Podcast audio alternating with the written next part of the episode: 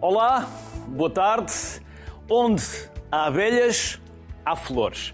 Há mel, mas também há zumbidos e ferrões. Por isso, são admiráveis, mas também podem ser perigosas. Ou não, já vamos saber. Há até quem fuja e quem as tente matar. Na verdade, as abelhas são dos seres mais importantes do planeta. E acredite, direto ou indiretamente, elas são responsáveis por cerca de 80% de todos os alimentos. Hoje fazemos bzz, bzz com João Diogo Casaca. O João é secretário-geral da FNAP, a Federação Nacional dos Apicultores de Portugal. Mário Brandão, produtor de mel da Casa das Chãs.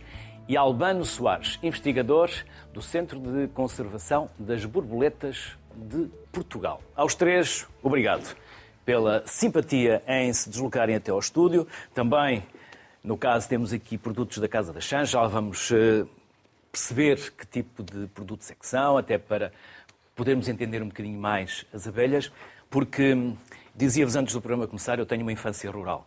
Uh, e as abelhas, nós convivíamos com as abelhas. Normalmente, as abelhas, na minha infância, era quando nos picavam.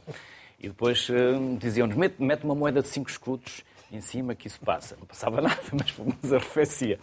Uh, é um inseto extraordinário, certo? Tem cinco olhos, o que dá, dá jeito. Eu também gostava de, por vezes, ter mais, alguns especialmente na nuca, para perceber quem vem atrás e o que nos fazem nas nossas costas, mas, acima de tudo, andam, ou pelo menos pousam em quatro flores por minuto, fazendo visitas a 40 mil. Não sei se estas informações que andam por aí disponíveis são assim ou não. A verdade é que são insetos fantásticos. Quem é que vai começar por uh, explicar o que são as abelhas? Ok, um, essas informações são Estão certas? Antes, mas queria agradecer imenso o convite para estar aqui. Ah, não tem que agradecer. Eh, nós é que agradecemos a vossa disponibilidade e a vossa simpatia. Essas informações são relativas a uma espécie de abelha. Uma. Que é a abelha do mel.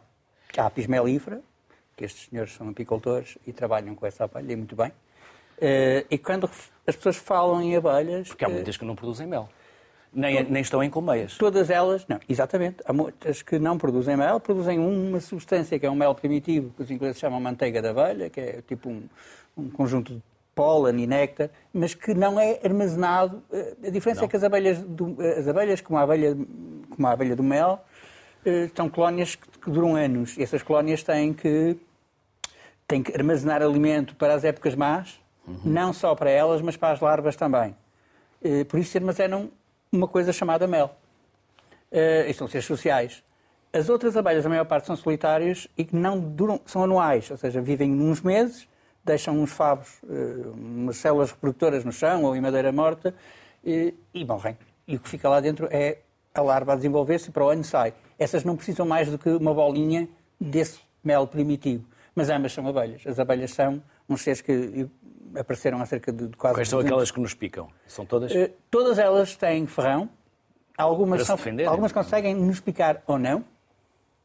Eh, as só as fêmeas é que têm ferrão. As fêmeas, eh, o ferrão é, é um desenvolvimento do opositor. As sociais, ou as semissociais, são um bocado mais agressivas porque têm. Não gostava de usar a palavra agressivo, mas porque têm que defender uma colónia. No caso da abelha do mel, é que tem um veneno mais reativo porque, além de. tem que defender uma colónia de animais do tamanho de ursos. Por isso, eh, tem um, um veneno bastante. As outras quase que não se sente picada, ou quando se sente picada é uma coisa muito pequenina, e é só quando, no meu caso, eu capturo imensas. Nós temos 750 espécies, até agora, vamos ter mais de certeza, vão aparecer mais. Em Portugal, não é? Sim, em Portugal. Eu, quando meto a mão na rede, às vezes está lá outra e pica-me, mas aquilo é. Mário, e o que é que lhe apraz dizer sobre este inseto fantástico, maravilhoso, que hoje é aqui o tema do nosso programa e que pode ser doce, mas também pode ser eh, Pode ser menos amargo. doce. Menos doce quando se leva eh, picadelas. Eh, vou falar só so- sobre as abelhas Aquela, melíferas. aquela história antigamente de se meter uma moeda de 5 escudos em cima, não. Ajuda. É, pelo menos arrefece. ou pelo menos, Arrefece. não é? É, pôr gelo também faz bem. Devemos fazer o quê? Gelo? Sim, gelo. Uhum. Ou se for alérgico, tem que ir para o hospital. Eh, relativo ao- relativamente ao mel, eu, o meu trabalho, como um hobby, claro, eh, produzo, como, está, como veem, estes três tipos de mel. Dá muito trabalho, é muito trabalhoso, eh, mas é gratificante quando temos estes resultados. Uhum. E também queria falar sobre. Como é que isto começou para si, Mário? Isto começou. Primeiro, eu, eu, de onde são? Vamos, vamos, vamos começar. Onde é que estão as vossas colmeias? Eu, eu, sou, eu sou da região da Arouca e tenho uhum. colmeias em vários sítios espalhados. Então, Na região da Arouca ou Sim. por vários outros conselhos? Hum, tenho num conselho que é Castro Leire, uhum. que é de onde eu vou buscar o mel de Urge, que é esse mel mais, mais escuro. E começou como? Eu, em pequeno, já uh, tinha conhecimento das abelhas, porque o meu pai tinha abelhas uh, ao lado da casa. Pouca quantidade de abelhas. Já andava por lá uma colmeia ou outra, é Sim, isso? mas eu tinha medo de, que elas picavam, então tinha medo de nunca ligar nada às abelhas. Agora, sensivelmente, sei lá, 15 anos, pá, já não me lembro bem, foi por uma brincadeira ou por uma experiência, comecei a... comprei algumas colmeias. Comprei algumas colmeias, uh, comecei a mexer nelas, mas comecei a perceber que aquilo era preciso saber, era preciso saber trabalhar com as colmeias. Comecei por pedir ajuda a apicultores que eu conhecia mais, uh, mais velhos, lá da região, da Arouca. E depois, com o tempo, fui tirando formações, várias formações fui tirando no decorrer dos anos. Uh, e cada vez fui aperfeiçoando mais. Depois foi preciso. Eh, do início tinha-se quilos, depois começou-se a ter, toneladas e era preciso escoar o produto, era preciso vender. Depois criei, esta marca aqui, que é a marca Casa das Chás. Já vamos, a, já vamos saber um pouco mais sobre, sobre a vossa marca. João, a importância ambiental é fantástica. É absolutamente inacreditável a pouca importância que nós damos às abelhas, porque a vemos sempre do lado mau da história. Quase sempre. Pelo menos nós, uh, que somos uh, mais distantes em relação à, à produção de mel e uhum. só gostamos é depois de o consumir. Bem, boa tarde e obrigado pelo convite que fizeram à Federação Nacional dos Apicultores. Eu acho que hoje em dia uh, os portugueses e a opinião pública já têm mais consciência da importância uh, que as abelhas têm para o ambiente. E, como disse o Alban logo ao início, não só a abelha melífera, mas também as outras espécies de abelhas, que são centenas, muitas, que nós não conhecemos. Uh, a abelha melífera tem um, um, uma particularidade, não é? é que tem uma relação com o homem, milenar, e que dá essa proximidade e, e, e as pessoas identificam-na como a representante do que são as abelhas eh, no contexto geral. É aquela que nós conhecemos pela é abelha maia? que nós conhecemos. É aquela... a abelha maia e, e conhecemos de outras uh, N, muitas situações que existem na nossa dia-a-dia, na nossa cultura, têm a ver com as abelhas.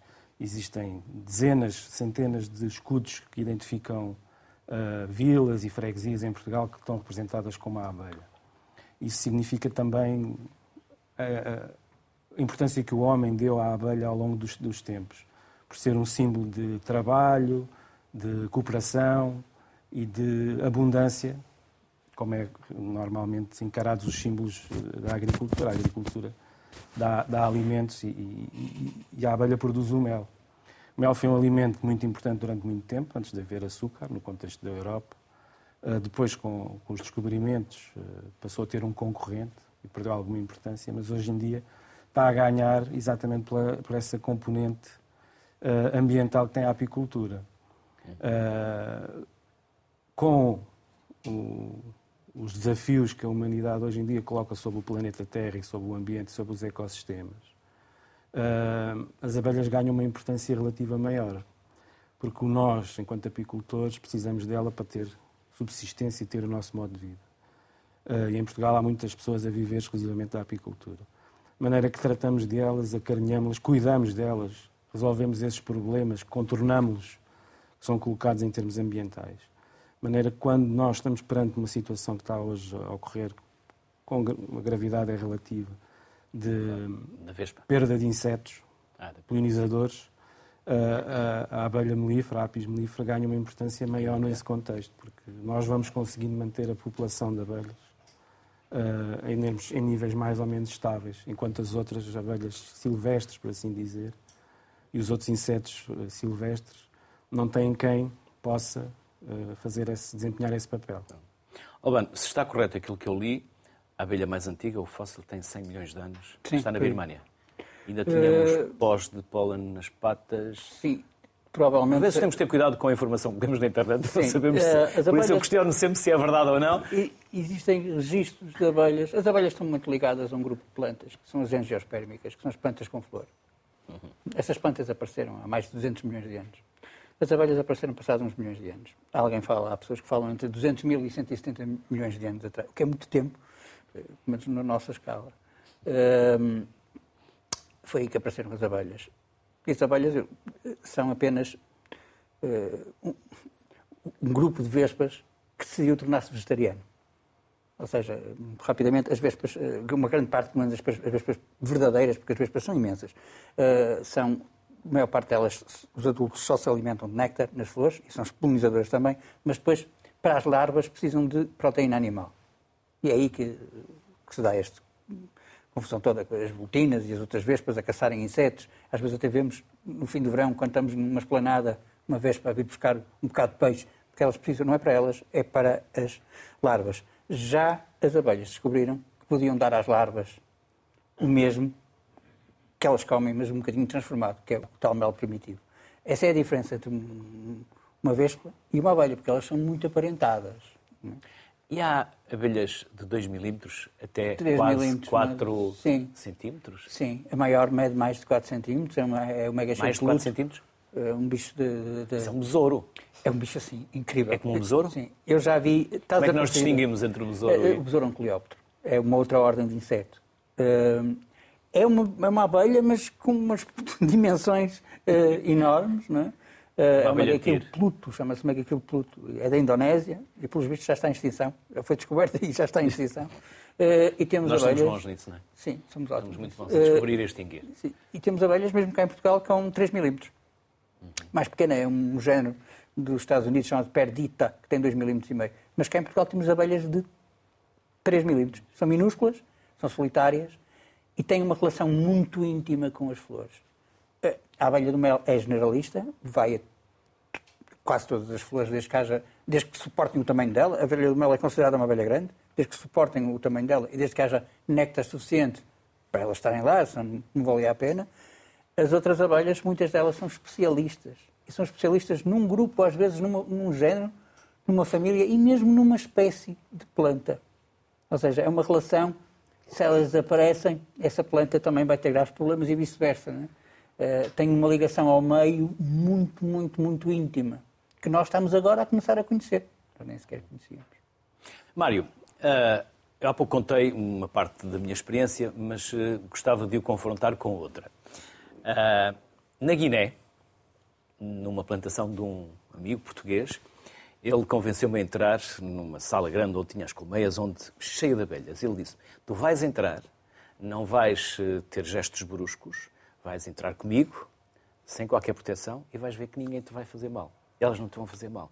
E assim fizemos. Entramos, sem gestos bruscos, sem, e depois saímos. Foi inconsciência da nossa parte, ou se nós atacarmos, elas também não nos atacam a nós? Que- talvez, Da sua experiência, é, sim, eu, eh, talvez sejam outro tipo de abelhas. que, que não uma, as uma abelha nossas. africana.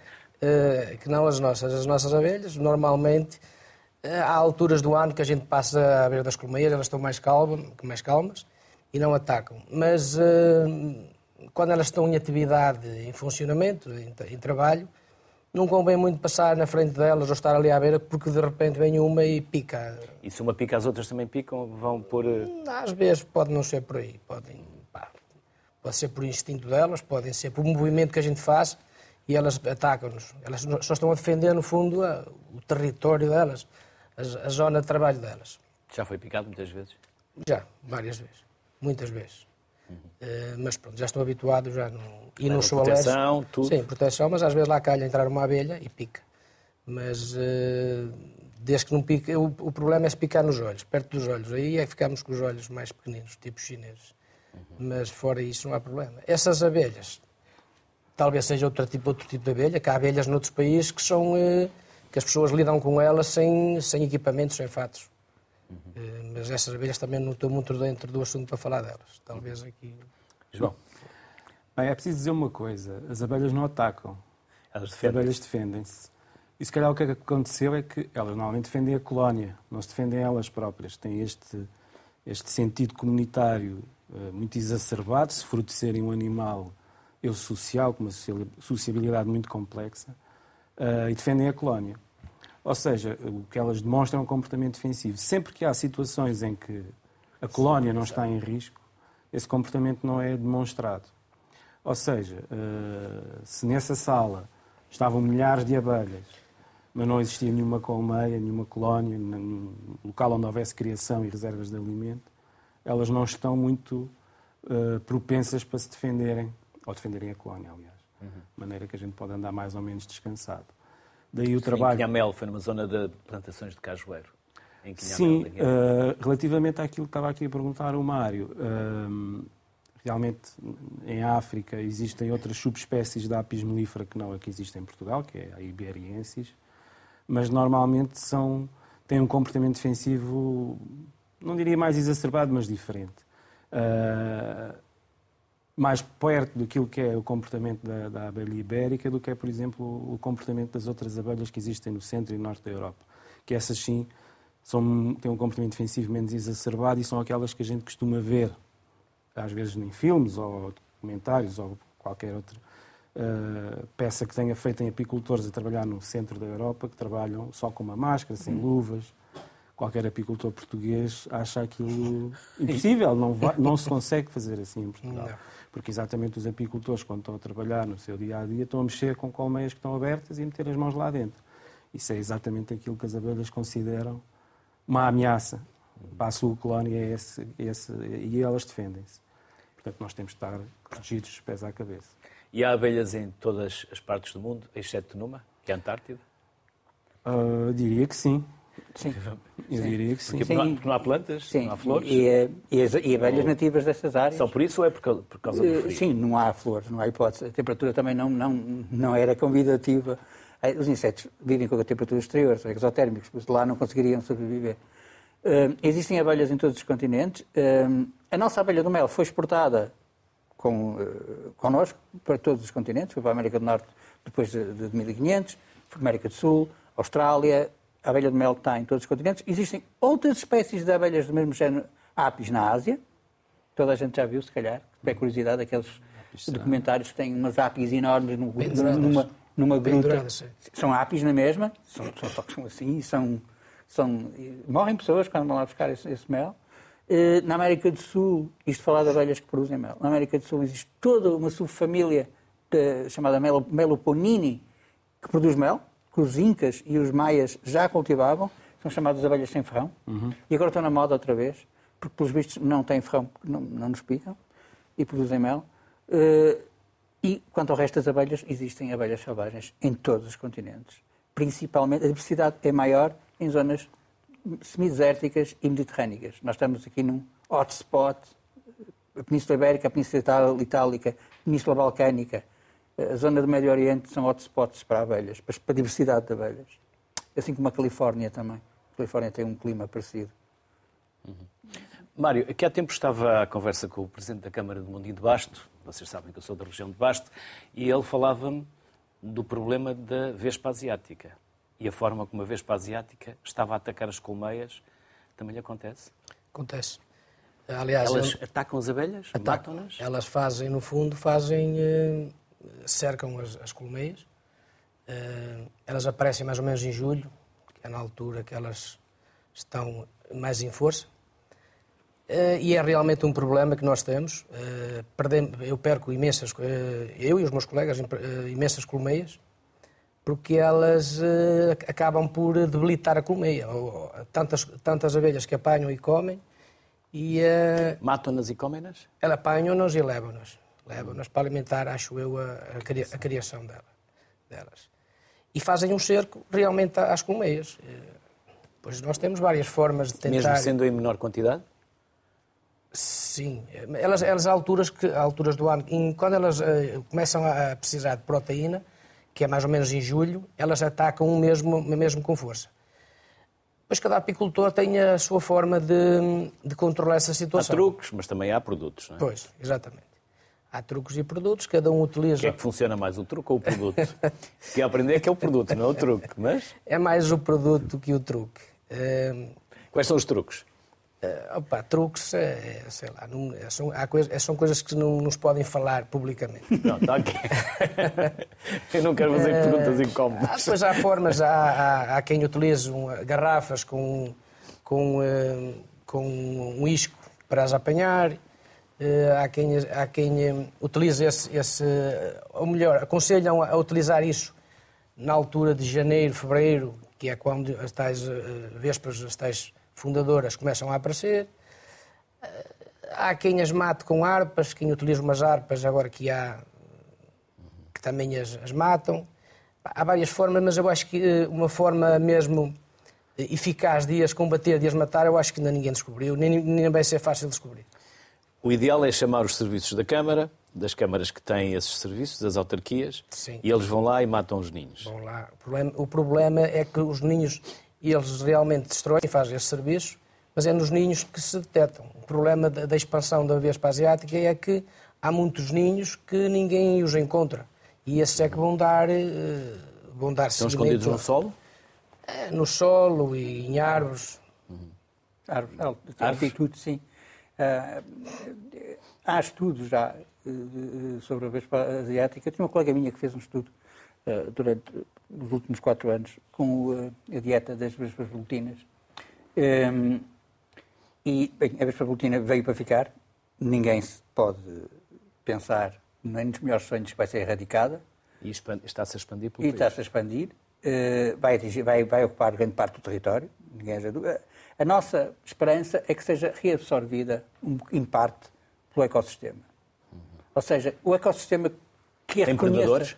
Tem predadores. Quem são os predadores da vez? Os Já predadores- não quero desviar aqui da abelha, mas Sim, sim. já agora... São aves, principalmente. eh, muitas aves, algumas que também não são amadas pelos, pelos apicultores, como o abelharuco. o abelharuco não é amado, mas é um dos maiores. eh, Predador. prefiro comer volutinas do que abelhas, porque são maiores.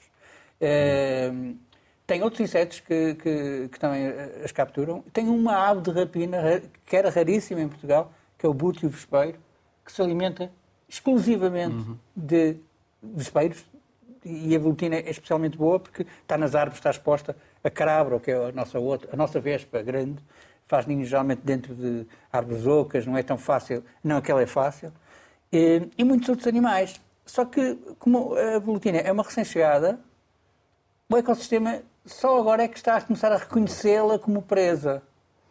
Isso vai acontecer, ou seja, elas quando estão na frente de invasão, elas agora aqui em Lisboa são muito numerosas. Eu lembro quando elas entraram pelo Alto Minho, lembro que de um ano para o outro no Porto eh, foram vistas as primeiras e nesse, nesse inverno, a casa da minha mãe tinha um moeiro nas Antas e aquilo já era vó! Agora vais, vamos ao Porto e vemos volutinas, mas já não é aquela eh, eh, loucura que víamos. Agora essa loucura é aqui, é na frente de invasão, é onde eh, os predadores ainda não estão, ainda não está a ser assimilada pelo, pelo ecossistema. Esperamos que isso aconteça, não há, não há milagres, eh, como aqui o nosso colega estava a dizer, eh, existem montes de, de- de técnicas, muitas são caseiras, muitas são contraproducentes também, porque acabam por eliminar muitos outros insetos, alguns até competidores diretos com a velutina, Eh, e depois em más alturas, onde só apanham obreiras, as volutinas têm, e muitos outros insetos têm uma estratégia de stress, que é quando começam, insetos sociais começam a desaparecer eh, efetivos, põem muito mais ovos. A rainha não sai de lá de dentro, o que se morre são as obreiras, a rainha sente o stress de perda de obreiras, e em vez de pôr 100 ovos num dia, põe 400. Portanto, ou seja, é melhor essas armadilhas a funcionar será na altura que as novas rainhas começam a voar. Eh, sim, mas milagres não há. A a veio para ficar e vem, outra- está outra aí à porta. Vespa Orientalis, que já, já ocupa uma parte do sul de Espanha. chegou Além da também- Vespa Asiática, também há a Vespa Oriental. Está a chegar. Está- chegou aqui há meia dúzia de anos a Espanha e já tomou conta de uma boa parte do sul E de é Espanha. muito diferente da Asiática. É asiática também, é outra espécie. Esta sim faz buracos no solo, intoca no solo e tem predisposição mais por áreas secas, enquanto que a velutina tem mais áreas eh, com umidade, por isso é que ela é mais vulgar na costa e é por isso que provavelmente zonas do interior seco de Portugal nunca terão grandes problemas com, com velutina. Esta vai ser ao contrário. Ou seja, esta vai, vai ocupar as zonas que a velutina não ocupa tão bem.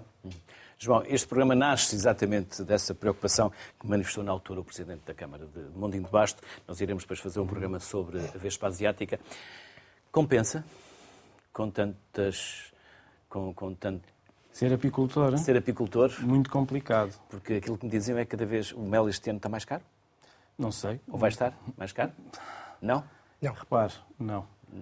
O, o mel é um mais produto... produção ou menos produção este ano? É um produto que tem um mercado liberalizado, completamente liberalizado. Quem faz o preço do mel não são os apicultores em Portugal, nem na Europa. São os principais produtores e fornecedores do mercado europeu, que é o maior mercado. E, e, e nós temos que competir com esse preço. De maneira que, quando há crises de produção na Europa, isso não tem influência no, no, no preço. De maneira que os apicultores portugueses, perante este desafio que lhes faz produzir menos, uh, não conseguem recuperar rendimento através do, do aumento do, do, preço. Ou seja, aqui a escassez não, não determina o preço. Não, não vai determinar, como nunca determinou em outras crises semelhantes que implicaram perda de produção. E que em Portugal, nos últimos dois anos, o principal motivo da perda de produção tem a ver com a seca e com o impacto da seca na, na época da floração, que é a primavera, uh, porque nós temos uma apicultura muitíssimo baseada na produção de mel em zonas uh, uh, não agrícolas, o que faz com que as florações sejam silvestres e as florações silvestres em Portugal, com capacidade para dar fluxos de néctar que produzam mel, são de primavera. De maneira que os últimos dois anos foram muito complicados a esse nível. Uh, a vespa velutina tem um impacto não direto na produção, porque os problemas estão agora nesta altura do ano, no outono e no final do verão, quando os ninhos de vespa velutina estão em grande tamanho. Mas os apicultores estão muito estão desesperados, porque não sabem o que é que vão fazer. Os truques e os produtos uh, não resolvem o problema, com a agravante que alguns truques podem trazer ah, problemas em termos ambientais, por exemplo.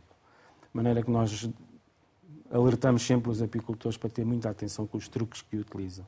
E quando falamos em truques, não estamos a falar de colocar armadilhas, porque as armadilhas normalmente têm um objetivo que é capturar insetos. Uh, portanto, podem provocar problemas, mas não, os problemas ambientais são relativamente menores do que outros problemas, como, por exemplo, a utilização de alguns inseticidas para matar ninhos, que são inseticidas que, lá, há, posso dar um exemplo, um inseticida que foi eh, interdito em agricultura por causa dos problemas que trazia para as abelhas. Portanto, mas obviamente, como inseticida poderoso e que traz problemas para as abelhas, tem efeito sobre as vespas volutinas. Mas uh, os prejuízos são maiores do que os benefícios. Uh, sempre que existe um ninho de vespa volutina, ela deve ser comunicada à autarquia, que ela sim é a entidade responsável por tirar. Isso sim. Mário, menos, Mas... assim, menos ou mais uh, produção este ano? Muito menos. Muito menos? Muito menos produção. Uh, os fatores são os que falou aqui o, meu colega. Uh, também acho que não temos, a nível de consumo, não temos em Portugal muito hábito de consumir mel. E, e acho que também a, a maioria, das, não digo a nível geral, a maioria das pessoas não valoriza o mel muitos não fazem ideia do trabalho que dá ter um frasco de mel. Pensam que isso é, eh, que é fácil, que é lá com bem encher o frasco. Não, isso dá muito trabalho. Não é abrir a torneira? É não, dá muito trabalho. Eu, por exemplo, não, é isto não, não, não vivo... Eh, portanto, isto é um hobby, um hobby que se tornou uma coisa mais séria, mas no fundo trabalho isto a nível familiar. Eh, tenho um colega que trabalha comigo, que trabalhamos em parceria, eu e ele, em casa sou eu e as minhas filhas que, rotulamos, embalamos. Portanto, porque se isto for a pagar, a pagar a mão de obra, isto não, não, não dá, não, não, se consegue, não se consegue trabalhar. Não liberta mais. Vamos chamar à conversa o Pedro Cortes, que é apicultor e proprietário da Apicortes. Olá, Pedro. Boa, boa tarde a todos e desde já agradeço o convite.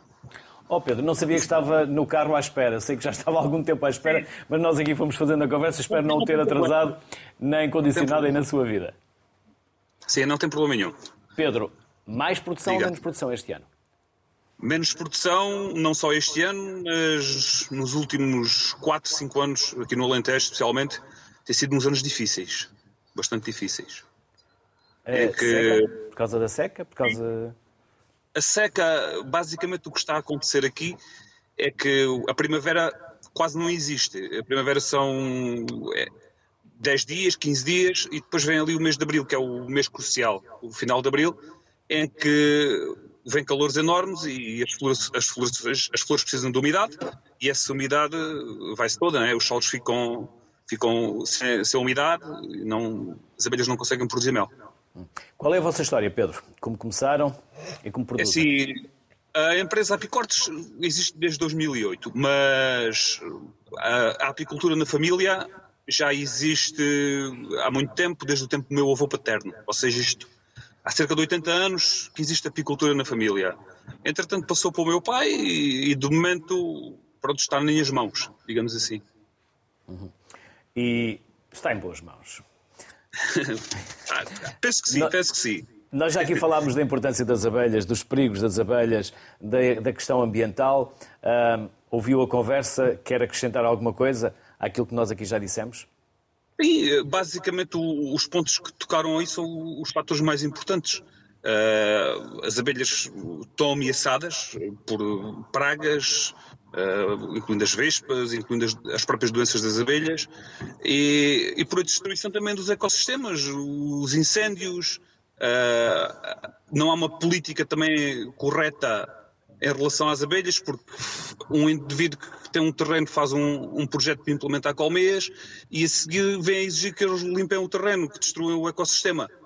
Ah, Pronto, as coisas são um pouco um pouco discrepantes. Discrepância, ah, existe discrepância nos serviços porque e- e dão, dão o o projeto para as abelhas, mas depois te retiram, obrigam as pessoas a limpar. Não é? não faz, as coisas não fazem assim muito sentido. Também concorda que nós damos pouca importância ao mel e à sua produção? Sim, damos pouca importância ao Enquanto valor do consumidores. mel. Sim.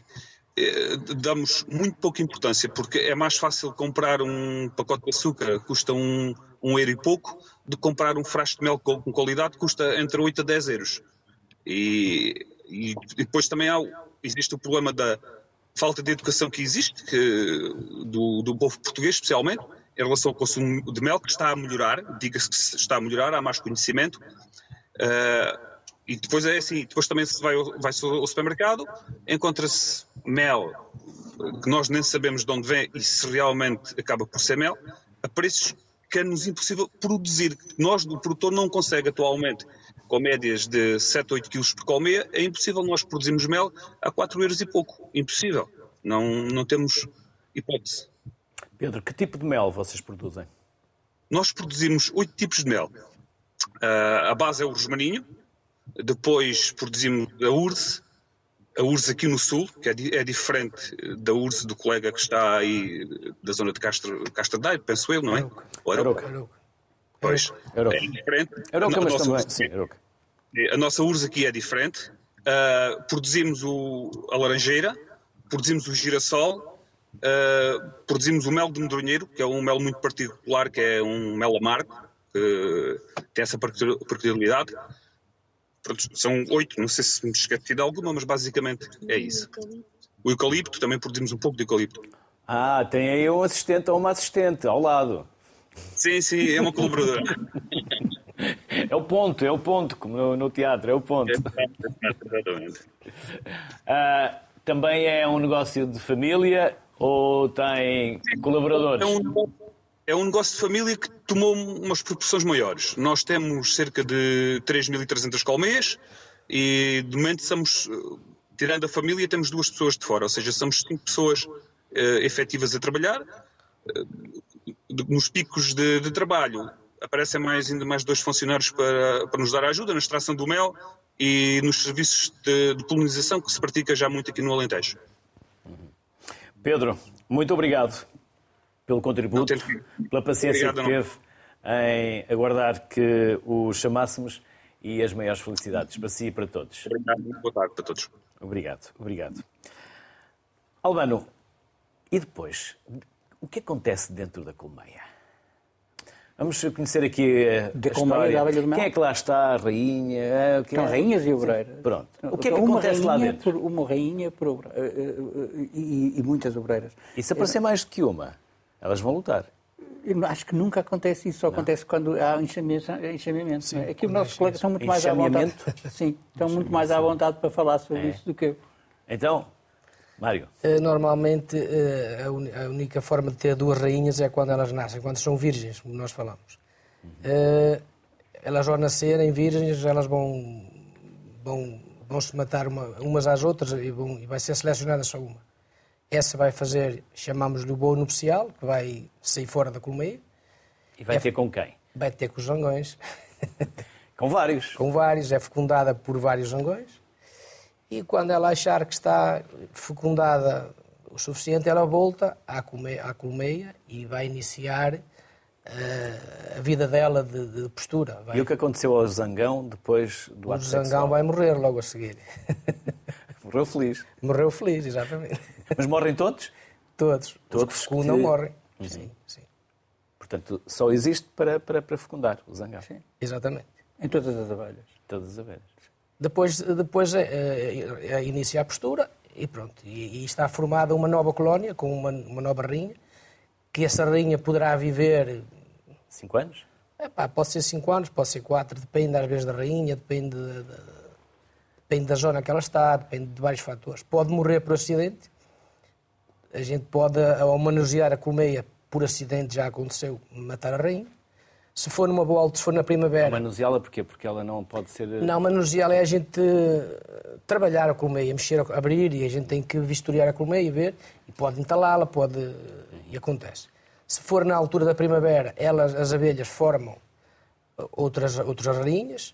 Se for nesta altura do ano é mais complicado. Pode a, col- a colmeia acabar por, por morrer. E quantas abelhas podem existir por eh, colmeia? Epá, isso é Muitas. uma pergunta mais complicada. Eu li 40 mil, pode 2 ser? mil, 40 mil. Sim? É. 40 Mais. mil. Mais? Mais, mais. Pode ser mais? É Elas Uma colmeia, uma colmeia em plena primavera, uma colmeia forte, pode ter 80 mil abelhas, 100 mil abelhas. Exato, na primavera. É é preciso dizer que elas também formam eh, colónias silvestres. A, a abelha do mel também, de vez em quando, alguns desses enxames, algumas dessas fêmeas férteis que fugiram, não voltam para a colmeia, voltam para um buraco numa árvore, ou um buraco num muro, Ou numa casca de árvore, não é? e ficam lá e formam uma colmeia E não há umas que te fazem até com barro. E são abelhas, são outro tipo de São as abelhas. abelhas pedreiras? Sim, são as abelhas pedreiras. As coisas que andei a ler, já viu? Sim, são as abelhas pedreiras. Não, estou a falar, mesmo a abelha do mel pode formar E colónias as árvores são as carpinteiras? eh, na madeira, carpinteiras e corta-folhas também. Corta-folhas? Sim.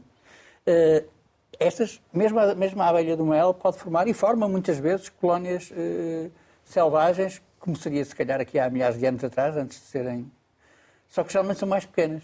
Eh, são, nunca chegam a ter eh, estas. eh, Sim, São, Ah, o, o tamanho da colónia depende do espaço disponível. E esse espaço é gerido pela, pela, pela rainha e, pelo- e pelas obreiras. As obreiras produzem os favos onde a rainha faz postura e sempre que os favos estão todos ocupados há necessidade de aumentar o espaço. A colmeia tem a vantagem, o apicultor, o homem, quando descobriu como ah, duplicar, aumentar o tamanho da colmeia, assim o faz e por isso é que nós temos colónias ah, ah, a viver dentro de colmeias com muito maior tamanho, muito maior dimensão do que as colmeias silvestres normalmente. Exato. As colmeias silvestres, hoje em dia, aqui na Europa e em Portugal, são muito raras porque existe uma doença, um parasita externo das abelhas, que também foi importado da Ásia, exatamente. Da barroa. que, varroa, que desde o final da Segunda Guerra Mundial tem proliferado por toda a Europa, chegou a Portugal nos anos 80, e que, se não for tratado, e os apicultores tratam todas as suas colmeias, senão elas morrem, ah, ah, não, não- torna inviável uma colmeia silvestre, porque essas não são tratadas. De maneira que as colónias silvestres existem, têm uma vida útil ah, limitada no tempo. Portanto, o Albano começou por dizer que as abelhas produzem colónias que sobrevivem, no- sobrevivem, vivem durante vários anos. As silvestres hoje em dia, em Portugal, parasitadas por varroa, não- isso não acontece. De maneira que aquilo que era uma realidade há 100 anos, ou seja, a abelha, a apis mellifera, era uma espécie selvagem que vivia na natureza e algumas colónias estavam na posse de apicultores. Hoje em dia inverteu-se. Hoje em dia a espécie está maioritariamente a viver em colmeias uh, manuseadas pelo homem e algumas colónias silvestres existem na natureza, mas têm uma viabilidade no médio prazo muito reduzida. Eu tomei conhecimento que existia um projeto live de uns senhores alemães que estão cá, aliás, acho que alguns já nasceram cá, naquela zona ali do Alentejo, onde, litoral alentejano, que, uhum. que, que, se chama mesmo abelhas selvagens, que tem a ver com a abelha do mel e tem a ver com tentar que a abelha do mel volte uh, a, ser, a ter pelo menos uma componente silvestre. Sim, tem viabilidade, se calhar, as Sim. colónias. Uh, seria ótimo, porque provavelmente nós podíamos perceber como é Sim. é que a varroa se lidava de forma eficiente, porque hoje em dia a gente não consegue. Os apicultores conseguem porque sabem como diminuir a população de varroa a tal ponto que ela não mata a colmeia, não mata a colónia. E ela sobrevive. Mas isso implica um esforço de trabalho, um esforço económico e os produtos são muito de difícil utilização, porque isto, estamos a falar de um ácaro, um inseto, que está a parasitar um outro inseto. Qualquer ácaro com aquelas características, existem N inseticidas que são muito Também eficientes. Também afeta a abelha. Não podemos utilizá-los dentro de uma colmeia. Vamos trazer mais um convidado, João Paulo Costa. É diretor-geral da Capolip, a Cooperativa Agro-Rural de Boticas. Olá, João. Boa tarde. Olá, muito boa tarde. Muito Quantos produtores associados na vossa cooperativa? Temos mais de 200. Não mais têm mais de 200? Temos Isso mais é muito de é pouco? 200. Ah, pensei que não tinham mais de 200. são não, bastantes. Temos, temos, mais. São bastantes, são muitos. Mas pequenos, grandes, eh, pequenos e grandes? Bom, tem, temos tudo, temos tudo. Temos apicultores com uma dimensão muito grande e com algumas centenas de, de, de colónias e temos apicultores também eh, relativamente pequenos, com algumas dezenas. E o que é que boticas têm que outros locais não tenham? Ou têm o mesmo que outros têm e não é especial? Bom, bem, em Boticas distingue-se desde logo porque é património agrícola mundial, não é? A região do Barroso, são dois conselhos, Boticas e Montalegre, que fazem parte da nossa área de produção do, do mel do Barroso, que é o mel que nós produzimos, está consagrada pela FAO como pertencente aos sistemas importantes para a agricultura mundial. De modo que distinguimos isto, que é a nossa flora e o nosso manto vegetal que temos, que é muito diversificado. O, o mel que eu já referi, o mel que produzimos, o mel do Barroso, é um mel Durce, eh, não produzimos outro mel, não comercializamos outro mel eh, com denominação de origem, porque temos uma, o reconhecimento também com denominação de origem e também produzimos em modo biológico. Eh, e, portanto, o que nos distingue é, são estas características edafoclimáticas, o clima, a região e, o, e os fatores humanos e a tradição que, efetivamente, no Conselho de Boticas já vem de longínquos tempos, inclusivamente a abelha faz parte do brasão municipal e já há o histórico também na, Idade Média que eram entregues as dízimas ao Arcebispado de Braga em dornas de pedra com, com, com a produção do mel do, do Conselho. Portanto, é algo que, tem, que está fortemente enraizado no Conselho, embora o mel de, de Barroso eh, não seja só produzido em boticas, ou possa ser só, ele é maioritariamente de Boticas e de Montalegre, eh, tem outras regiões que eh, em tudo se assemelham, que é um pouco no Conselho de Chaves, de Vila Pouca e de Mursa, duas freguesias que são as zonas que, que, estão aqui à volta e que se assemelham em todos os fatores de produção, portanto, na, na flora polínica e, e, nas características edafoclimáticas da nossa região. João, e a importância de estarem reunidos em cooperativa? Olha, eu penso que, que, tem todas as vantagens, porque assim nós temos uma unidade de extração que não seria possível a um produtor individual ter essas condições. Uh, para além do que damos todo o apoio e, e penso que eh, traduz até num, num, aspecto muito importante. Nós temos, como eu te referi, temos cerca de 200 apicultores associados, de, que representam cerca de 22 mil colónias, uh, e nem todos, ou aliás uma, uma pouca parte, é que produz o mel de barroso. Temos muitos associados que são de diversas regiões do país, porque nós damos todo o apoio ao, ao mundo apícola, desde o fornecimento de todo o material apícola que é necessário, ações de formação, uh, tudo aquilo que eles, uh, toda a parte logística e documental e legal que é necessário para, para, para, os, para os núcleos e, portanto, para os apiários e para os apicultores tratarem, todo o apoio logístico e imensas ações de formação e, portanto, penso que, na verdade, é uma mais-valia estar associados, juntos somos mais fortes, obviamente, e, e, nós conseguimos, na verdade, fazer de pequenos apicultores aqui da região de Peticas, dar-lhe outra dimensão e posicionar o nosso mel no mercado, felizmente tem tido também muito sucesso. Eu aproveito para dar os parabéns ao Mário Brandão pela conquista do, do título de mel do ano, que foi nosso nos últimos oito anos por cinco Já está a antecipar a minha deixa, dois, João. Dois parabéns. Já está a antecipar a minha deixa. Estava eu aqui a guardar isto Então, para daqui a então- pouco. diga, diga. Pode continuar.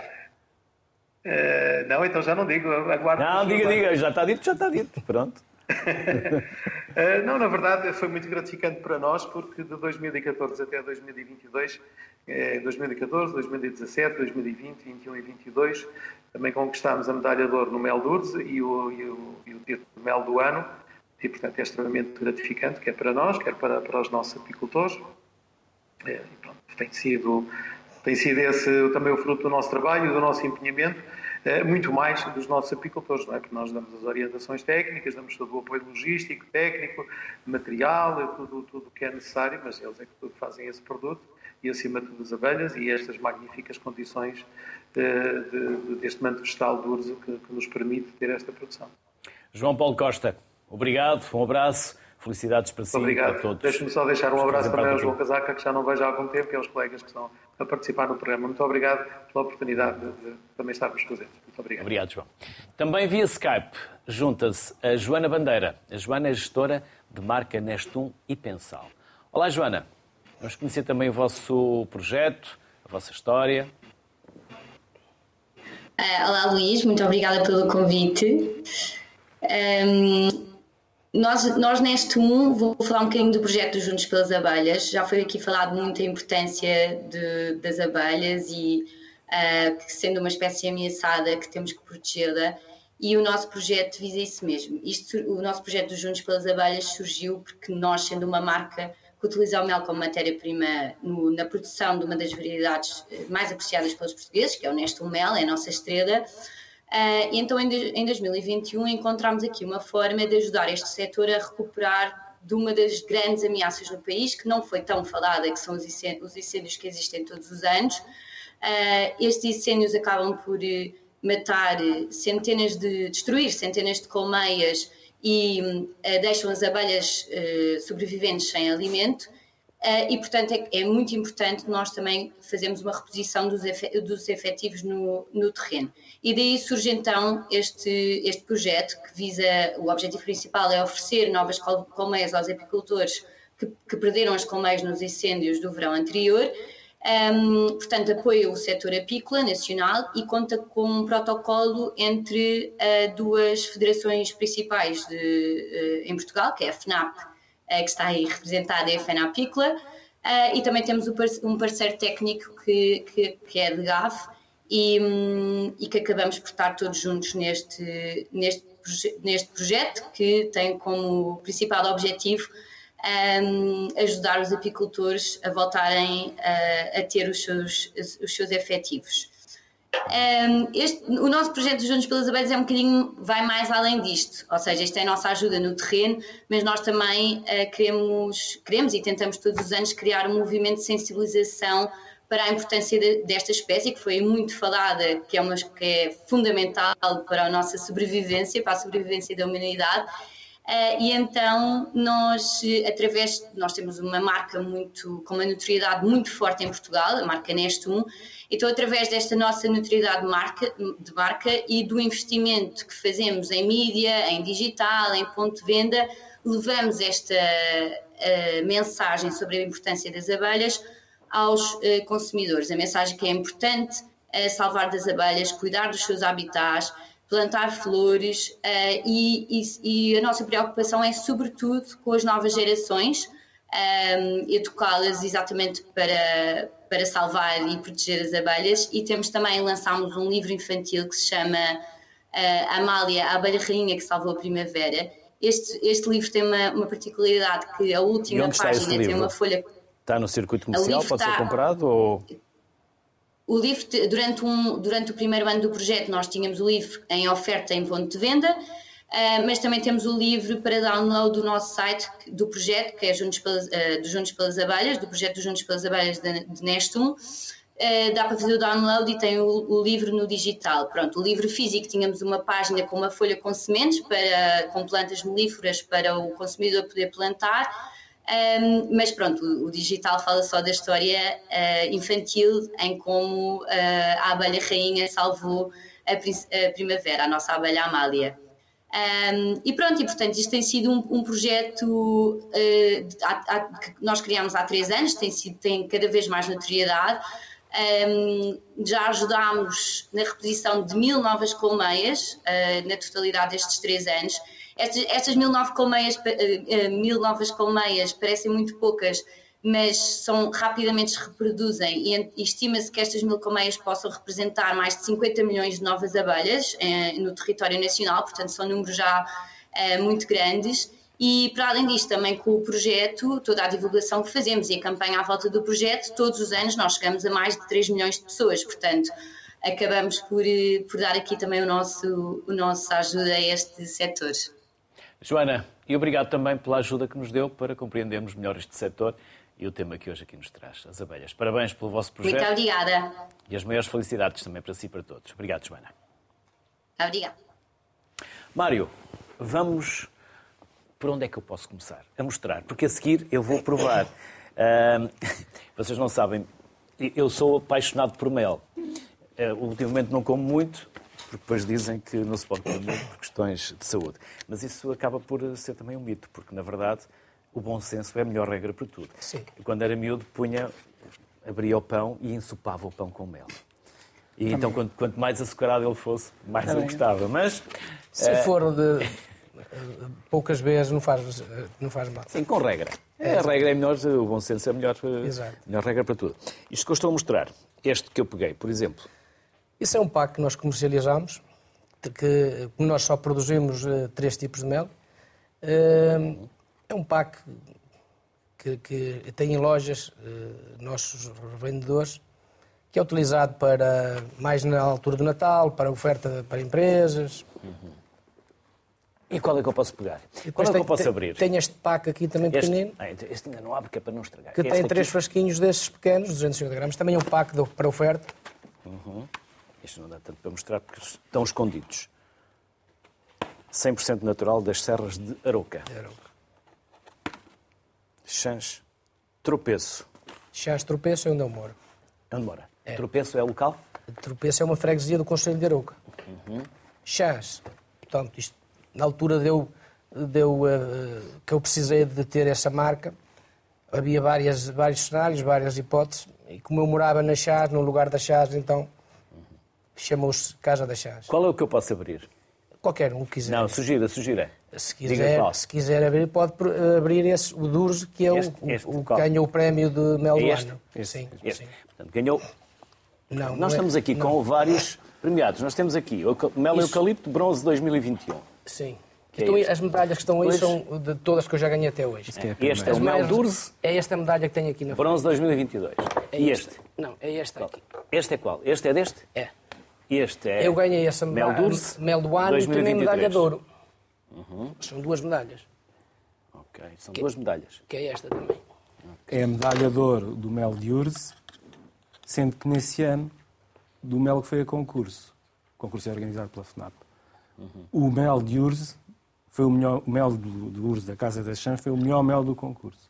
Uhum. Melhor que o mel, o mel de ouro, foi melhor que o mel de ouro de Rosmaninho. Então qual é que eu posso pode, abrir? Pode provar já. O, este, o duro, é sim. Pode provar. O urso, quando é, é, na primavera ou é agora? É que agora há, um, há urso. Agora, agora há a caluna. Agora há a caluna no lugar. Esta é a Érica. É. Érica. E isto é... Vamos lá ver, que é para... Esse mel é produzido nas... Não, mas isto é para... É assim mergulhar, assim mergulhar. Mergulhar. Mergulha-se. Sim. Peço desculpa. É uma colher de mel. Isto é uma colher de mel. Sim. Mas também se pode tirar com uma colher, não é? Exatamente. Mas e depois essa... tira-se assim. Dá uma voltinha. Dá uma volta, é. roda, roda. Roda. E ela já não pinga. E, já não e depois vai, vai deixando cair para aí devagarinho. Podem continuar enquanto, então, esse, enquanto esse eu vou provar. Mel, eu agora não vou fazer perguntas. Agora esse, esse os próximos é seis minutos são vocês que gerem. Enquanto eu vou comer, eu vou provar. Porque já há muito tempo, confesso, há muito tempo que não comia mel. é muito bom. Esse mel é, de, é, de, é de duas serras, Serra da Freita, que é da Arouca, e Montemuro, pertence mais à parte de Castro Daire. Que é fantástico. São as duas. Então tem uma zona que, de serra, um mel de altura. Eu queria fazer um pequenino reparo à nossa... Sim, sim, vão, vão gerindo os próximos seis minutos, porque eu não posso falar, a- vou ter a boca a cheia. Joana Bandeira, quando diz que eh, esta espécie, que fala da abelha do mel, que é fundamental à nossa existência, isso é um mito. As abelhas são fundamentais à, nossa, à existência do- do- dos nossos ecossistemas e logo de nós, não é? Também, por inerência. Mas a abelha do mel, se a abelha do mel deixasse de existir, as coisas não ficavam muito bem, mas eh, a nossa, a nossa espécie, a nossa existência não ia ser eh, posta em causa. A abelha do mel não existiu até há 400 anos nos Estados Unidos e, e lá havia pessoas, haviam pessoas, na Austrália. Quando se fala, eh, é assim, o, problema são as abelhas no conjunto, não é só a abelha do mel. E a abelha do mel também é outro reparo que eu faço, não está, é uma espécie que tem as suas fragilidades e, por nossa causa, mas não está em perigo, como, como foi dito ali. Ela não está em perigo, ela tem efetivos. Aliás, é a abelha mais comum no nosso país. Eh, Em qualquer sítio onde eu faço a mostragem, é a abelha mais comum sempre. Desde o alto da Serra da Estrela até os confins do Algarve, mesmo no inverno eu encontro abelhas de mel. É só estes reparos, porque isso depois eh, transforma-se num mito. Existe um dizer que é que se a abelha do mel desaparecesse, que a humanidade se- seguiria os passos em poucos meses. Isso não é mentira. Isso não é verdade, perdão. Isso é mentira. Não- isso é um mito. Até dizem que, foi, que era o Einstein que dizia isso. Não é? Sim, já, já se sabe que não foi o Einstein que disse. mas Mas atribuem-se muitas, muitas Sim, muitas citações e não é propriamente ao, ao seu autor. Continua a ser importante como avisa à navegação que, de facto, é preciso cuidar do planeta, porque os insetos, onde as abelhas se incluem, onde a abelha de mel também se inclui, como é óbvio, são, do- são dos seres mais frágeis e que mais estão dependentes de- da saúde dos ecossistemas, Os insetos. os insetos. Portanto, se- sempre que Isso é um farol. são, São um farol, farol são um para- bioindicador indicador. excelente de- da, da qualidade dos nossos ecossistemas. E se nós, hoje em dia, apicultores, sentimos na pele todos os dias que é mais difícil as abelhas eh, passarem o ano, sobreviverem, manterem o seu ciclo normal, produzirem, ah, podemos inferir que o resto da, da, da comunidade de insetos do país e daqueles ecossistemas onde estão as nossas colmeias estão a sofrer as mesmas dificuldades. Uh, podemos ser, se calhar, um, um bom porta-voz Sim. da, da dificuldade que têm agora as comunidades de insetos no país. No país, nos ecossistemas da União Europeia, especialmente das zonas mais desenvolvidas do mundo. Há mais produtores ou menos produtores atualmente? Estão a aparecer mais ou estão a desaparecer menos? A apicultura sofreu um incremento na altura da, da, da crise económica. E sei que agora há uns apoios. Apareceram Tenho, apoios. tenho- sei quem, quem vai iniciar um projeto e encontrou apoio. Sim, desde 2014 que os apoios para, para os apicultores que querem investir, especialmente para os jovens agricultores que querem investir em apicultura, foram muito importantes para consolidar esses projetos. Ahm, mais ou menos na altura que tu começaste Mário, também. enquanto Sim. eu vou mostrando, é este que correspondeste? Eh, não, essa medalha não é desse, desse ano. essa É, Medalha, é este. É esta? É de ouro eh, multifloral. Esta, sim, sim. Podem continuar, podem De continuar. maneira que o número de apicultores aumentou bastante nessa altura, eh, a partir de 2014, e agora está relativamente estável. Em 2022, são os últimos dados que nós temos, eh, agora em setembro, é o período de declaração de existências, mas ainda não há dados definitivos, 2023.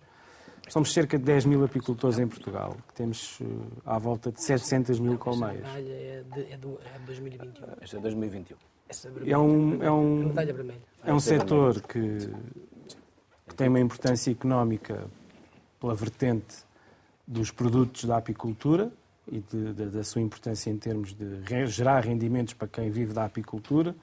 E depois tem uma importância que, que apesar de ter vindo a ser muito falado nos últimos tempos, ainda eh, falta saber exatamente qual é que é, que é aquilo que a apicultura e as abelhas podem representar em termos da polinização de algumas culturas e que, qual é que, que significado é que isso tem em termos económicos. Ah, há muitas eh, culturas que são polinizadas por abelhas.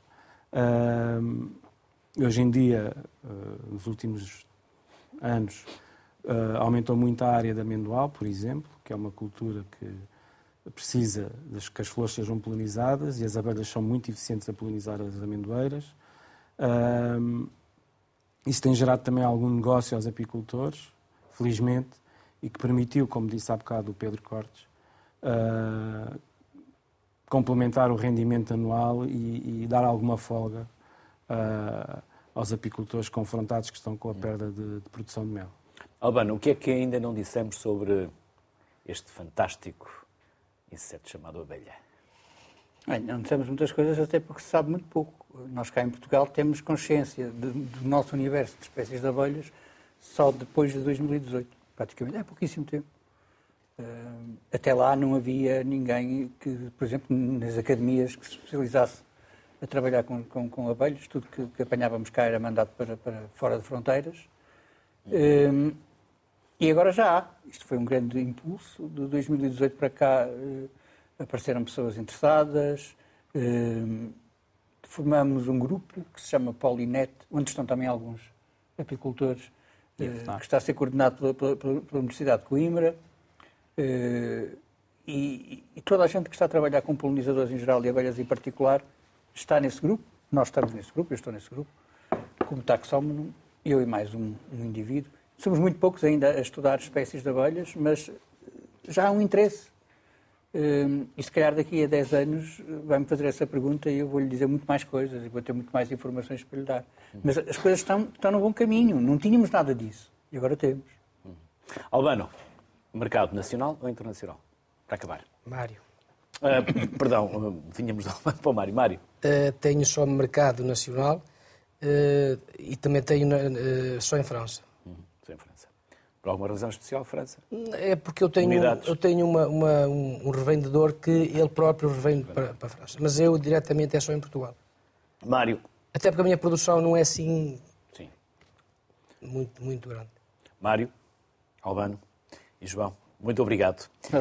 Foram 62 minutos, mas podiam ser 620, eh, porque muito haveria para falar sobre o mel, sobre as abelhas, sobre o ambiente, sobre a polinização, tantas coisas que poderíamos ter falado mais, mas também o tempo não nos permite mais do que isto. Muito, muito obrigado pela simpatia. Obrigado, obrigado, Mário, pelo trabalho obrigado. que se deu de trazer todo este mel.